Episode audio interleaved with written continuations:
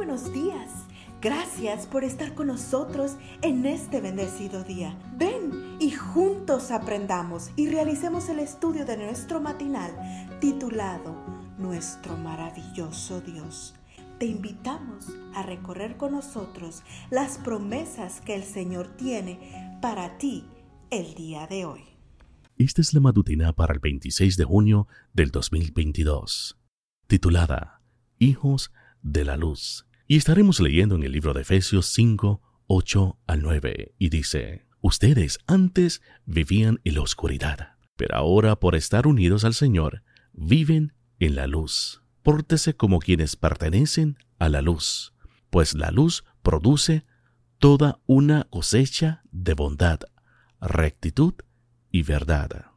No sucede con frecuencia que un autor le pregunta sobre un proceder aparentemente deshonesto mientras está escribiendo un artículo sobre la honestidad, pero eso fue precisamente lo que le sucedió a Catherine Lay mientras escribía su artículo Let's Be Honest. Seamos honestos. Catherine recibió una llamada de una amiga pidiéndole un consejo acerca del dilema moral que enfrentaba. Esta amiga desesperadamente necesitaba dinero cuando supo de una empresa que estaba pagando 40 dólares por participar durante dos horas en un proyecto de investigación. ¿Cuál era el problema? Que ella quería que su esposo también participara y así ganar otros 40 dólares. Pero la condición era que los participantes no se conocieran entre ellos. La decisión no era en realidad difícil de tomar. Solo uno de los dos podía participar. Pero entonces uno de los empleados de la firma investigadora le sugirió que ella usara su apellido de sortera, dieran diferentes números de teléfono y que simularan no conocerse. ¿Qué era más importante, la necesidad del dinero o el deber de ser honesto? Al final su amiga decidió ser honesta. Solo ella asistiría. Poco después de haber tomado su decisión, llegó el correo. Uno de los sobres contenía un cheque por una cantidad superior a los 40 dólares. El dilema que esta pareja enfrentó es el mismo que tú y yo enfrentamos al diario.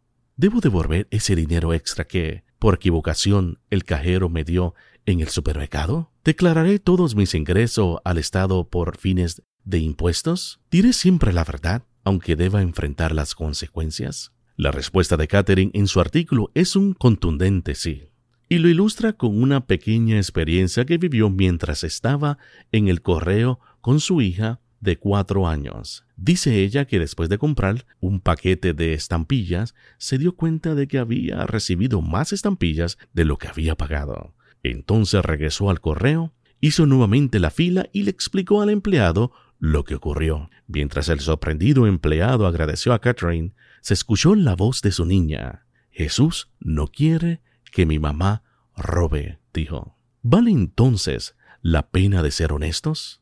Definitivamente sí. Además de una conciencia limpia, estamos mostrando a nuestros hijos cómo respondería a sus pequeñas tentaciones. Por sobre todo, como dice nuestro texto de hoy, cada vez que tú y yo somos honestos, nos estamos portando como quienes pertenecen a la luz. ¿Cómo podemos seguir en la oscuridad quienes ahora pertenecen a la luz? Amantísimo Padre que estás en el cielo, danos la sabiduría, la fortaleza, para cuando estamos en la tentación de ser deshonesto, que la luz pueda brillar, que podamos ser honestos y que las personas puedan ver el amor, el carácter y la honestidad de Cristo Jesús. Te lo suplicamos en el nombre sagrado de Cristo Jesús. Amén.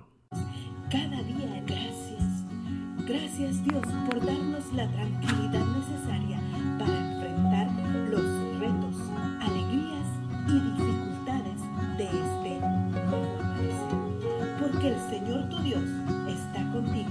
Como guerrero victorioso se deleitará en ti gozo te renovará cada día con su amor. Te esperamos el día de mañana para continuar cobrando aliento en la palabra de nuestro maravilloso Dios.